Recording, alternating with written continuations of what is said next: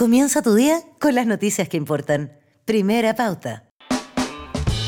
Momento de análisis, momento de revisión. Claro, y eso llega de la mano de Cristóbal Uneus, director de Data Science en Holster, que siempre está con nosotros, está eh, conectado, ya con eh, lo vemos eh, ahí. ¿Cómo estás, Cristóbal? Muy buenos días para ti. No, estás muteado, estás muteado. Esa palabra que ya se instaló, ¿ah? Sí. Ahí sí. ¿Cómo están? Todo muy bien, ¿Qué muchas gracias, ¿Cómo buen día. Cristóbal? Y Silvia Bueno. Izaguirre, investigadora senior del Centro de Estudios Públicos del CEP, que está aquí en el estudio, como decía. Hola, ¿cómo estás, Silvia? Muy Gracias bien. por aceptar la invitación. Sí, Muchas qué bueno. ¿qué tal? Muchas gracias a ustedes. Bueno, tenemos... Hola te- Silvia. Hola Cristóbal, ¿cómo estás? Oye, eh, para comenzar, el caso convenios pegó fuerte. El Contralor eh, cerrando la semana en 15, 16 regiones se hacía lo mismo. Irregularidades vinculadas al Ministerio de Obras Públicas que eh, van a terminar, se entregaron antecedentes al Ministerio Público, sin ir más lejos, y al Consejo de Defensa del Estado. Y más encima viene la entrevista de Catalina Pérez que dice, esto lo sabíamos antes y yo lo informé antes de lo que públicamente se conoció. Ella dice que lo informó la primera semana de junio y el presidente y esto explota el Ahora, 16. Miguel Crispi dijo que lo conoció el 7. Pero que no le contó a nadie. Claro, el presidente lo supo el dijo, lo- 16. claro, lo conocemos de ¿Cambia, rumor. ¿Cambia la situación con la, con la entrevista de Catalina Pérez? ¿Ustedes creen? ¿Por qué la dio? Silvia. A ver, yo creo que la oportunidad de la entrevista es curiosa, porque Es evidente- cierto que es curiosa. es muy curioso y es muy desafortunada, creo yo, porque estamos entrando... ¿Desafortunada para quién? No, desafortunada para el país. Y te digo por qué. Porque me Ujú. parece que hay que esclarecer esto de todas maneras. Sí, Pero estamos entrando de lleno al debate constitucional. Y este tema arriesga a constitucionalizarse. Y resulta que el debate constitucional debe ser sobre el contenido de la Constitución y no sobre los casos de corrupción en el gobierno. Entonces, creo que existe un gran incentivo, ¿verdad?, de la oposición a utilizar esto para generar un plebiscito en torno a la corrupción y ojalá que eso no se dé. Y Por- las declaraciones tan destempladas que yo vi hoy día en la mañana respecto de la entrevista, eh, creo que se debe un poco a eso. Entonces lo encuentro desafortunado y creo curiosa la oportunidad porque es la peor oportunidad pa- pa- para tratar este tema. Sí creo que es importante Como que... que hubo una intencionalidad política quizás de la propia diputada Pérez.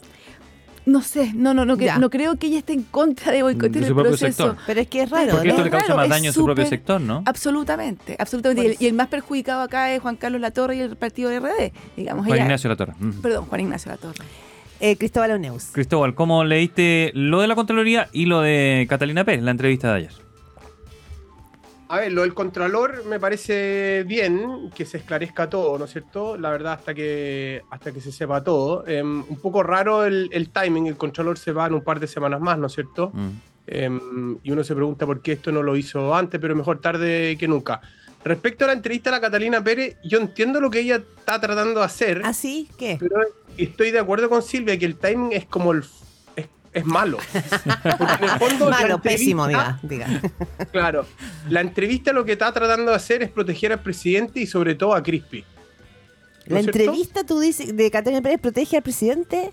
¿No lo expone más? Claro, porque ella dice, yo al revés". nunca hablé con la moneda, yo nunca, nunca hablé con Crispy, ¿no es cierto? Y yo solamente lo, lo dirigí al partido. Entonces, en el fondo, yo creo que el timing de la declaración de Crispy en, en- en el Congreso y la entrevista trata de alguna manera de alejar la noticia de que Crispy sabía, eh, más allá de lo que él ya declaró, ¿no es cierto? Y que ella nunca se comunicó directamente con la moneda y aquí todo el responsable es el presidente del partido que, que, lo, que lo manejó mal. Yo estoy de acuerdo con Silvia que en el, en el mes antes de la co- del, del plebiscito, ¿no es cierto? Esto es el peor momento para estar hablando em, Pero- de, de- que lo logre la. Catalina Pérez es otro tema con el Pero ya objetivo que está. ella Ya está. ¿Y cómo ven los efectos de esto? Porque eh, ya está. Ya está en la mesa, ya está lo del Contralor en la mesa, lo de las 15 regiones, lo de, la- lo de Catalina Pérez. Eh, ¿Cómo puede afectar esto al gobierno ahora? Eh, si ya se está hablando de acusación constitucional del ministro Montes, la presión ahí, pese a que el gobierno ha tenido que salir a blindarlo. ¿Cómo puede afectar esto al Ejecutivo? En este caso sería mm, Silvia. O sea, es un bombazo para el Ejecutivo. Y yo estoy de acuerdo con Cristóbal.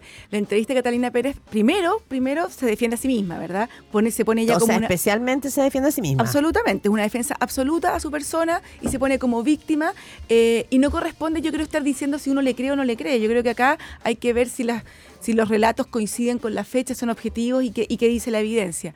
Pero en segundo lugar estoy de acuerdo con Cristóbal, ella sí blinda a Crispy y al gobierno. Y trata de decir siempre... Ahora, toda la lectura hoy día y ayer de la oposición es más bien eh, señalar que aquí ella pone al paredón al gobierno. Absolutamente, o sea, ella hace eso y sin embargo cómo se, cómo se interpreta el texto por la oposición es justamente un, cuestiona- un cuestionamiento brutal al gobierno, tanto así que hoy día están de nuevo hablando de acusación constitucional contra el, contra el ministro Carlos Monte. Monte. Entonces, creo que le hizo un flaco favor y creo que le salió el tiro por la culata, como dice en Pero, castellano. pero Ah, sí, se, ¿ah? pro- pero se protege ella, que probablemente lo ha pasado muy mal de junio hasta aquí y ella lo que trata de, de expresar en esa entrevista es eso. Es como he pagado yo el costo solita, ¿no? Sí, Ya, pero... pero- no sé si era el momento. O sea, mira, la política es así, se pagan Ya. costos enormes. Han habido muchos casos donde hemos visto esto, pero no sé si era el momento para salir en su defensa. Perfecto. Podría haberlo hecho en un mes más. Y lo otro, y no se ve cómo lo ves Cristóbal Leonés, cuando yo la leía dije, a ver, ¿qué tiene esto de distinto del video que ella hizo, que ella sacó? Eh, ¿Se acuerdan usted que ella sacó un video, eh, que- Catalina Pérez, diciendo lo mismo? O sea, no es novedad que ella responsabiliza al expresidente de Revolución Democrática, eh, el senador Juan Ignacio Latorre. Ella lo, lo hizo en, el- en ese video, en ese video ya había tirado ese mantel. Vuelve como sobre lo mismo, Sí. ¿no, Cristóbal?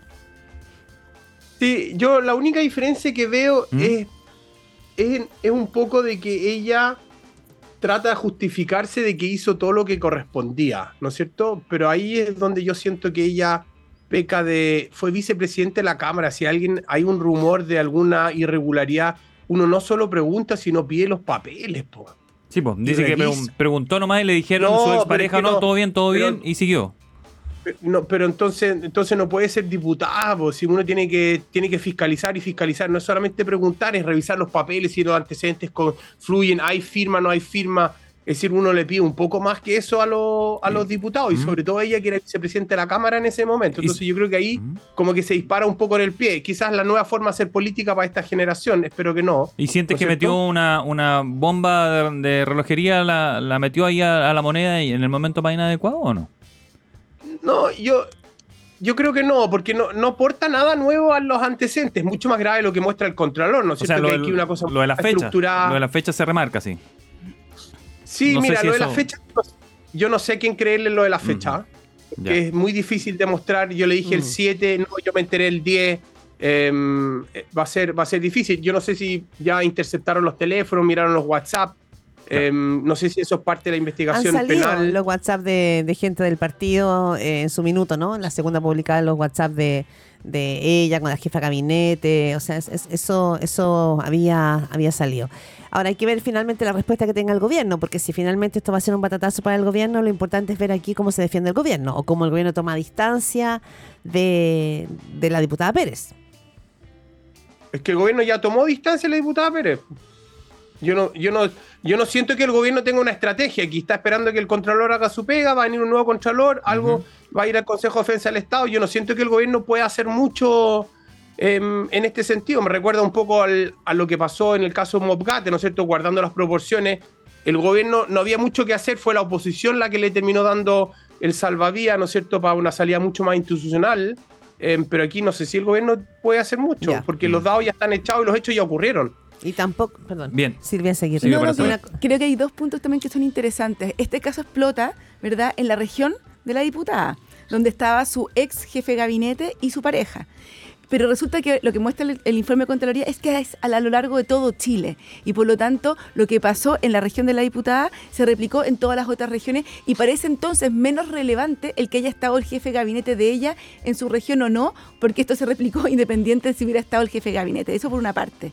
Y lo segundo es este caso muestra lo importante que son los conflictos de intereses, incluso emocionales, porque como dijo ella en su entrevista, mi punto ciego era mi pareja. O Estaba sea, en mi dormitorio. Exacto, si no hubiese sido su pareja, probablemente hubiera hecho lo que dice Cristóbal, hubiera pedido antecedente, hubiera, hubiera funcionado como vicepresidente de la Cámara. Claro. Pero como era su pareja y lo tenía al lado, ¿cómo vaya a desconfiar de tu pareja? O sea, eso te pone en una situación muy compleja y de ahí todo lo que tiene que Bien. ver con la probidad y con el tema de los conflictos de intereses. Infórmate primero y mejor. Primera pauta en la 100.5.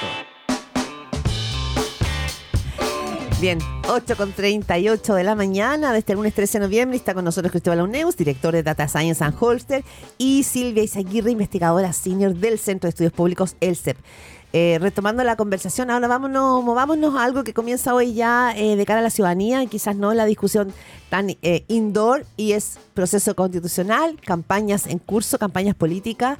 Eh, ¿Y cómo lo ven? Porque en el fondo aquí tenemos también eh, toda una discusión respecto de cómo se va, a, se va a entregar los contenidos de una constitución frente a una fatiga de la ciudadanía enorme. Eh, ¿Cómo están viendo este? Se, se- ¿Ahora se destraba el debate o ahora, ahora se vuelve a mostrar más tenso y, y pesado, Silvia Seguirre?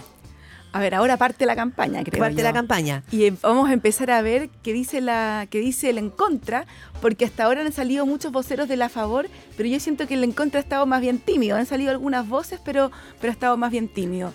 Eh, va, Y a el, ser, el relato del encuentro va a ser difícil de todos modos. va, a ser, va a ser difícil porque efectivamente el texto tiene aspectos positivos. En medio ambiente es mejor que lo que dice actualmente, ¿verdad? En temas de mujeres hay aspectos que son mejores que lo que está hoy día. El sistema político también tiene mejoras que yo considero que son mejoras, ¿verdad?, a lo que tenemos hoy en día, pero también tiene aspectos que son para mí por lo menos preocupantes. ¿Cuáles? Por ejemplo, eh, el detalle en que entran cómo deben ser provistos los derechos sociales. Yo considero que eso, primero que nada, no corresponde a una constitución y, en segundo, la forma en que quedó escrito, ¿verdad? Eh, se anula la discusión, ¿verdad? Legítima, por lo demás, entre la derecha y la izquierda, dejando de forma inconstitucional eh, programas de gobierno de izquierda que yo creo que son legítimos y que deberían ser discutidos en el Congreso. Ese tipo de cosas son las que a uno le complican y hay que empezar a sopesar muy finamente eh, cómo uno puede votar. Cristóbal. A ver, yo, coinc- yo coincido con Silvia que el en contra ha estado tímido. em, pero según la encuesta, el en contra todavía va arriba. La distancia se va cortando, algunas se van alargando, otras se van acortando. Em, la franja que empieza el 17 yo creo que va a ser clave en ayudarle a la gente a entender qué es lo que se está votando, ¿no es cierto? Y yo creo que el gran desafío también es cómo la favor em, rompe un poco la tendencia porque tiene que seguir creciendo más rápido si quiere tener una chance Claro. de, de que pruebe el texto. Entonces la favor tiene que salir em, a jugar un poco más agresivamente. No sé, pienso en el debate ayer de Milei con Massa, ¿no es cierto? Ahí Massa y Milei jugaron una estrategia distinta y Massa de alguna manera em, se posicionó en una vereda distinta, dejando bien en claro qué es lo que quería de, de, de Milei. Yo me imagino que eso deberíamos empezar a ver en la franja. Em, que O quede sea, más nítido cuáles son las dos posiciones, porque hoy día no está muy claro, es súper técnico, la gente está muy cansada. Y es el fin de año difícil leer un texto constitucional, no es, no es fácil. No es que Súper que- difícil. Claro. em, ¿Y en, ba- en base a qué? ¿En base a qué se va a dar Silvia y, y- y Cristóbal esta debería darse? ¿Idea fuerza? ¿Mensaje? ¿Lema? Hemos visto como una frase es mala porque se pierden derechos, porque es buena porque se gana. Entonces al final no está yendo nadie mucho al texto, están yendo más al lema, ¿no? Más a la frase para lle- llevársela simple probablemente al votante. Si, si es evidente que no van a ponerse a leer un texto que es densísimo. Eh, lo ves en esa, en esa cancha, ¿no? En el lema, la frase hecha. Sí, yo veo que es más difícil desde el punto de vista de los contenidos, ¿verdad? Atacar este, este proyecto constitucional, porque si decir bien... porque está malo, por así decirlo. Exacto, y no porque no tenga defectos, sino porque esos defectos son tan técnicos que cuesta transmitirlo. Por ejemplo, eh, uno puede decir, no es posible que la Constitución establezca que, que la forma de financiar la educación escolar es con voucher. Pero quizás a la gente dice, ah, pero a mí eso me gusta.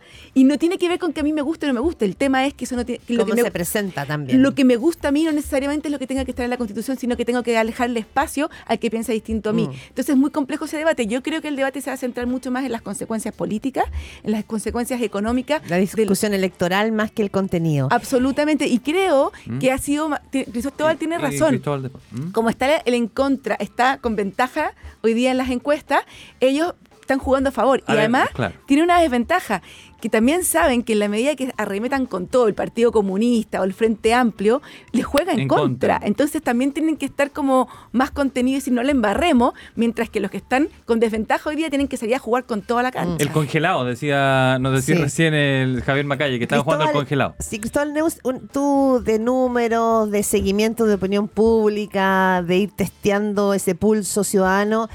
Cuando la encuesta que demuestra ayer que la opción a favor retrocedió eh, bajó tres puntos, está en 32%, esto luego de semanas que venía subiendo un poquito. ¿Qué pasa ahí con las tendencias? Normalmente las tendencias en la encuesta tienden a achicarse a medida que se acercan las fechas o lo que pasa más bien es que aquí una vez que se instala, porque me lo decía, eh, entrevisté a Alfredo Joañán hace dos semanas y me decía, mira, normalmente lo que pasa es que, así como en la vez anterior se instaló el rechazo en su minuto, el rechazo se mantuvo, se mantuvo en velocidad crucero y no salió. Y aquí en la en contra, por más que en algunas encuestas estrechas, se mantiene ahí a velocidad crucero. ¿Se puede revertir esto en seis semanas? ¿Cómo, ¿Qué proyecciones hace Cristóbal Uneus? A ver, todo se puede revertir si uno comete errores no forzados, ¿no es cierto? Y la pregunta es quién está cometiendo los errores no forzados. Eh, me- a mí me llama mucho la atención que, le, que la favor esté bajando, ¿no es cierto? Algunos dicen, ah, el discurso de la presidenta del Consejo la semana pasada. Yo digo, ya, pero ¿cuánta gente vio ese discurso de la Carta Lago? ¿Quién vio la Carta Lago? Entonces yo creo que son quizás movimientos típicos que uno ve en el ruido de las, de, de las encuestas. Yo creo que la elección va a ser más estrecha lo que dicen los números hoy día.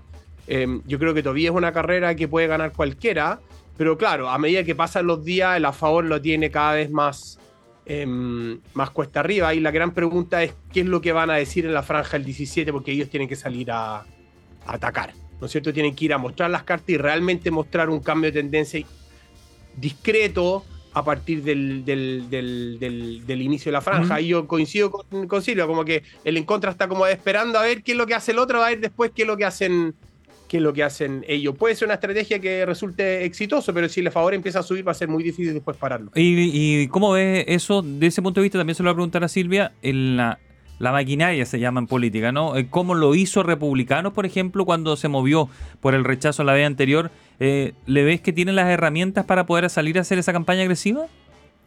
¿Que encontró Yo la- creo que las el claves? republicano está cometiendo, está cometiendo un error ahora. ¿eh? Me llama mucho la atención las últimas declaraciones tanto de José Antonio Castro en una entrevista que le hizo Danilo Herrera y las declaraciones del presidente del partido ayer diciendo casi como que, oye, nosotros para gobernar necesitamos esta constitución. Que era lo que decía el. Frente Amplio de y todo Boric en la Chile vez o la anterior. constitución del, del gobierno de ellos. Y eso también deja en una posición difícil a Chile, vamos. Porque Mm. entonces, ¿qué es, lo que, ¿qué es lo que se está votando aquí? ¿El programa de gobierno de José Antonio Castro? No, ¿Una claro. constitución que va a regir a Chile por los próximos 50 años? Silvia. Porque Las me da dos la cosas, sensación pues, Cristóbal. vamos, está por lo segundo que por lo primero, ¿no es cierto? Bueno, la constitución tiene hartas cosas del programa de José Antonio Cast. Pero, pero más allá de eso, yo creo, a ver, dos cosas. Primero, eh, la oposición está, va- probablemente va a ocupar o ya está ocupando, ¿verdad?, el tema del eh, casos convenios para a su favor para la constitución. Pero yo creo que eso es un flaco favor, porque cuando tú atacas a la política, aunque sea al gobierno, eso le pega a la política completa y la gente hace- se aleja más de la política. Y, vamos a y claro, y queremos rechazarlos a todos. Exacto. Entonces, Ah. entonces puedes crear un anticuerpo hacia la política completa. Y lo segundo es que también he visto que en el último tiempo se está afirmando un discurso más bien de temor de qué es lo que va a pasar si es que no se aprueba. Va a venir una crisis económica, vamos a venir una crisis política, esto se va a volver a refundar. Y yo creo que las- los plebiscitos se ganan con esperanza, por más ciútico que suene. Pero cuando Ujú. tú vendes esperanza, la gente está dispuesta a comprar esperanza. Pero, Mm. pero vender pero- miedo es mucho más difícil. Pero la incertidumbre la han usado los dos sectores. ¿ah? El, eh, quienes, el grupo de economistas que salió, porque salió un grupo eh, que hay por el encuentro y otro a favor. El de a favor dice que va a dar certidumbre eh, y del punto de vista económico eso va a dar mayor estabilidad. Eh, y la vocera del gobierno en una entrevista el fin de semana decía, eh, sea cual sea el resultado, es decir, habiendo ya resultado, va a haber más certidumbre. Entonces, eh, ambos quieren jugar esa, esa carta de la, de la calma, ¿no? de la tranquilidad después que se vote. De la tranquilidad. Sí, pues eso es una buena carta, pero yo creo que es insuficiente. Tú tienes que vender mucho más que eso, tienes que vender sueños. Emociones. Exacto. Hay una cosa emocional, pero esa cosa emocional pareciera ser que hoy día no está en el mundo de la política y quizás está mucho más en la necesidad de esperanza, como dices tú, Silvia, de la ciudadanía, ¿o no, Cristóbal? Pensando que la política no está, no está apelando quizás a, a esa, a esa- Una cosa es la incertidumbre de los mercados, otra cosa es la angustia cotidiana. Como angustia, como emoción, ¿no? Como sensación. Cristóbal, y de ahí Sí, te tengo yo otra creo pregunta. que esto, esto no, lo, no lo mueve la- el discurso de incertidumbre, certidumbre. Yo creo que el 70% del país vive mucho más incertidumbre de lo que uno se puede imaginar, eh, ¿no es cierto?, de lo que tiene la élite, ¿no es cierto? Ese es un discurso que le puede hacer sentido a la élite, pero la gente Ajá. común y corriente que no sabe si llega a fin de mes, yo creo que ese discurso no, No, no le entra. no, entra. Sí me hace sentido Mm. lo que dice Silvia, que en el fondo aquí hay que ape- apelar a la esperanza y la emoción, y no hemos visto ninguno de los dos en, esa tecla. Quizás están esperando la franja em, para, para- ir a, esa línea, pero es difícil porque es un texto complejo, ¿no es cierto? que, tiene distintas miradas. Entonces yo creo que no, no se ha visto un discurso unificador que hable de esperanza en el lado de la favor o cuál es la esperanza de que si se vota en, en contra. Oye, oye, pero la actualidad, eh, yo sé, es un anhelo que tiene Silvia probablemente, pero ¿ustedes creen sinceramente que no se va a entremezclar la actualidad? Me refiero caso convenio, los secuestros. No se va a mezclar con las propuestas de seguridad, no se va a mezclar con la propuesta de transparencia, eh, que hay o no hay eh, en la... eh, eh, ¿Tienen esa convicción, idea, anhelo? O sea, yo creo que sí se va a mezclar, pero lo encuentro, la- lo encuentro lamentable. Porque el tema de seguridad ahora está fuerte. O sea, si tú buscas las redes, en este momento yo empecé a pasar mientras conversamos, lo que más aparece eh, reiterativamente son los secuestros. Los secuestros. Los secuestros, todos hablan de los secuestros. Entonces, ¿no va a ser tema o, o si asumes que eso va, va poder reflotar la agenda de seguridad vinculada a la, a la propuesta? O sea, yo creo que la Constitución en parte viene a reforzar el tema de seguridad, la extensión de esos capítulos, ¿verdad? Eh, Hay acento ahí. hay, hay un acento ahí y es una es una bala de plata que yo, yo creo que van a la- los que están por el apruebo van a tratar de, de jugar, por supuesto. De ahí a pensar de que, porque tú apruebas un texto, ¿verdad? Se terminaron los secuestros en Chile, Ah, no, claro. es totalmente distinto. Entonces, yo creo que obviamente van a utilizar la coyuntura. El punto es si les va a jugar a favor o no. Mm. Cristóbal, la coyuntura, ¿entra o no entra en el debate este mes? ¿Se va a entremezclar? De todas maneras. Pero también lo va a tratar de usar él en contra. Entonces, yo creo que la pregunta aquí es quién, quién lo usa de mejor manera sin alienar a la gente que dice que vote, que se vayan todos y termine ganando los nulos y blancos, ¿no es cierto? Mm. Eh, Acá, Porque eh, eso también es una, va a ser una señal. Ojo que en la elección de mayo el 18% votó nulo y blanco. Uno pensaría que ahora va a ser menor porque es una votación sí o no, ¿no es cierto? A favor o en contra. Pero puede ser que suban también justamente porque la gente está muy enojada, no entiende nada eh, y está en otra. mm, el porcentaje de indecisos sigue eh, funcionando ahí entre un 25 y un 30%, según las proyecciones que se están dando, sí, ¿no? Y entonces, Sí, es- si uno mira el promedio de la encuesta, más o menos eso. ya, ahí se juega la elección. No en lo que haga solo la derecha o la izquierda, sino en, ese, en esa franja de ese 25-30% de indeciso que probablemente un día votó por Boric y después votó, o sea que fluctúa eh, y que te dicen, ah, voté por después voté por Boric, o sea, como que es un trasvasije. Eh, ¿Cómo se convoca a esos sectores indecisos, esos sectores que se sienten enojados con la política? Yo creo que justamente apelando a, la- a los problemas reales de las personas. Yo cuando fui candidata constituyente ¿Verdad? y, y iba a decir, señora, vote por mí. Sí. Ella me decía, ya, pero yo quiero que usted me pavimente la calle, yo quiero que usted me mejore el CEFAM. Y yo, no, pero es que yo no, no, no, no tengo que- nada que ver con eso. Ah, Es que entonces no me interesa. Si tú quieres que eso... ah, es- interesante eso. Sí, interesante eso porque si tú entiendes eso, probablemente entiendes cómo hablarle, cómo llegarle ahora. Cómo Pero que la cada campaña, constitución ¿no? no puede hacerse cargo Ya. de, Es que de, esa- de de- de- Va- claro, no, arreglar digo, la calle. Digo que va a tener que buscarle el link Claro. eh, de cómo esa constitución puede ayudar a que esa calle se pavimente mejor. Absolutamente. Y si tú quieres convocar a esos indecisos, hablarles del sistema político es súper No te entra, no, es no, no. muy abstracto. Sí puedes hablar tal vez de que, bueno, no, es demasiado abstracto y complejo decirle a las personas de que tal vez estamos entrampados y no hemos podido avanzar en políticas sociales porque nuestro Congreso, por ejemplo, está tan fragmentado y no logran armarse mayorías para poder avanzar. Pero eso es muy complejo. Yo creo que tienes que hablarle mucho más de los derechos sociales, tienes que hablarle más del tema de seguridad, sabiendo, sabiendo que porque está un derecho social garantizado en la Constitución no significa que vamos a mejorar la, la salud, ni la educación, ni, ni las pensiones en Chile. Clarísimo. Eh, bueno, ahí tú, tú lees desde la calle el, el cómo esto se puede hacer cercano. El cerrar o no cerrar el proceso. Eh, ese, ese disgusto, esa- esas personas que te preguntaba Claudia Cristóbal, eh, la que no quiere votar, la que no le interesa el proceso. eh, ¿Puede servir eso, eso como tema de discusión para motivarlo? Eh, cerrémoslo ahora, o no lo cerremos, no tengo idea. ¿También es tema para, la, para mostrar, para debatir? Para enganchar, no sé. yo, creo, yo creo que la gente puede quizás gustarle que le digan que lo cierren, pero si efectivamente se va a cerrar, yo no sé si la gente va a creer eso. Yo creo que aquí la gran incógnita es que, prometo que nunca más. efectivamente se diga, mira, por cuatro o cinco años más no vamos a volver a hablar de este tema y nos vamos a abocar al tema que, no- que nos convoca. ¿No es cierto? Y yo no sé si la gente, aunque lo escuche, lo crea. Yo creo que ahí es donde está parte de la incredulidad y muchos de los indecisos que realmente digan, están perdiendo el tiempo en algo que no me ayuda a que me pavimenten la calle. Y yo quiero que me pavimenten la calle. Mm.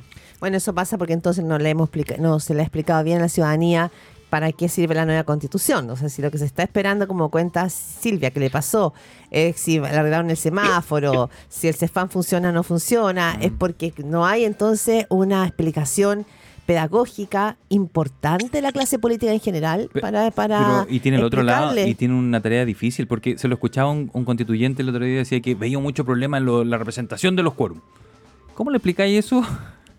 ¿Cómo? Eso es muy difícil de... Es muy difícil. Y respecto del cierre de este proceso, de que no vamos a continuar con el proceso constituyente, sea el resu- si es que el resultado es el en contra, eso es un fracaso gigante para la izquierda. O sea, yo me imagino que las personas que lucharon por eh, terminar con la constitución supuestamente del 80, ¿verdad? Que les vengan a decir ahora, justamente la vocera de gobierno del Partido Comunista. Nos quedamos que con esta, ¿eh? Hasta acá llegamos, o sea, hasta acá llegamos, nos quedamos con esta.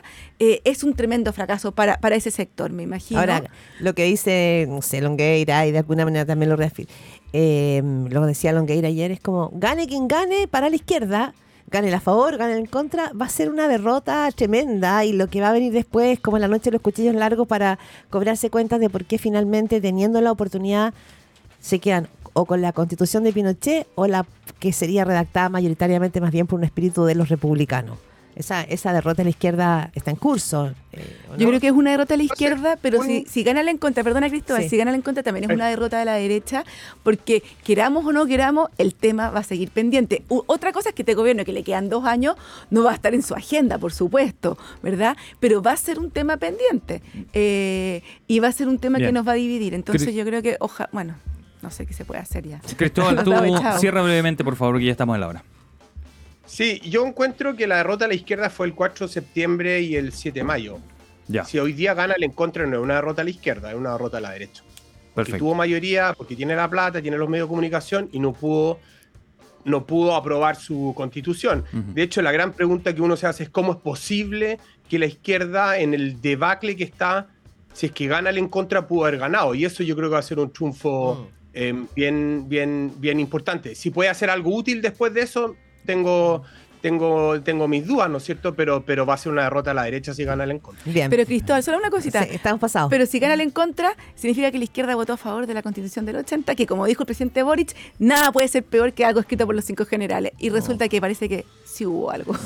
Bueno, vienen todos esos debates en curso. Cristóbal Uneus, director de Ta- Data Science and Holster. Muchísimas gracias, Cristóbal, como cada lunes. Gracias, Cristóbal. Y Silvia Aguirre, investigadora del CEP, que también está con nosotros y se le agradece muchísimo tenerte acá en estudios de Radio Pauta.